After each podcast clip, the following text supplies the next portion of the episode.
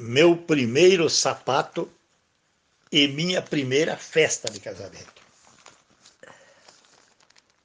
O acontecimento, talvez mais longínquo, que hoje ainda afloram a minha faculdade memorativa, recai sobre o ano de 1941, quando fomos a uma festa de casamento. Casamento do Batista e da Zilda. Meu irmão mais velho, que era também meu padrinho, Luiz, me conduziu a cavalo em um potro rosílio, desde a nossa casa até o local da festa. Eu calçava na oportunidade um sapato cor de vinho, que seria talvez um número maior do que o meu próprio número. Mas com a marcha do cavalo, a todo instante o sapato saltava do meu pé. Meu irmão, Luiz, ordenava então para o Antônio Carlos, meu irmãozinho, que já com talvez cinco anos, mais ou menos, que com a cabeça raspada corria ao lado do cavalo. Me alcance de lá mais uma vez, Litinho chamava o Carlos de Litinho.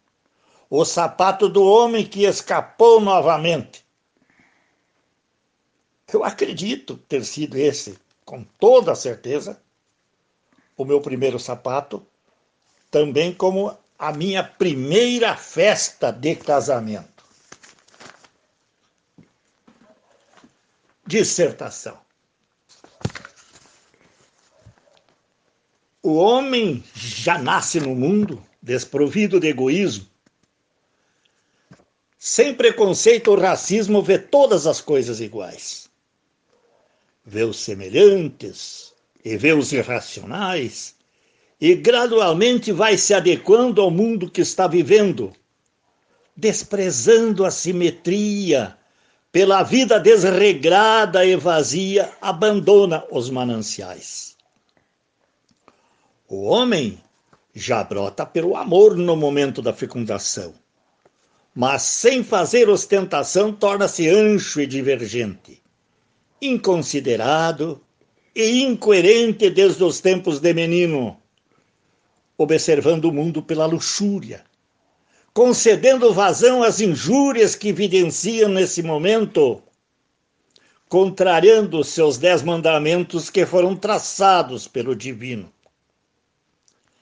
Só mesmo Ele, o nosso Jesus Nazareno, o incontestável e fiel Augusto, o único justo entre os justos, o proclamador poderoso, o irrepreensível e majestoso a nós pregou igualdade, suplicando-nos respeito entre os seres.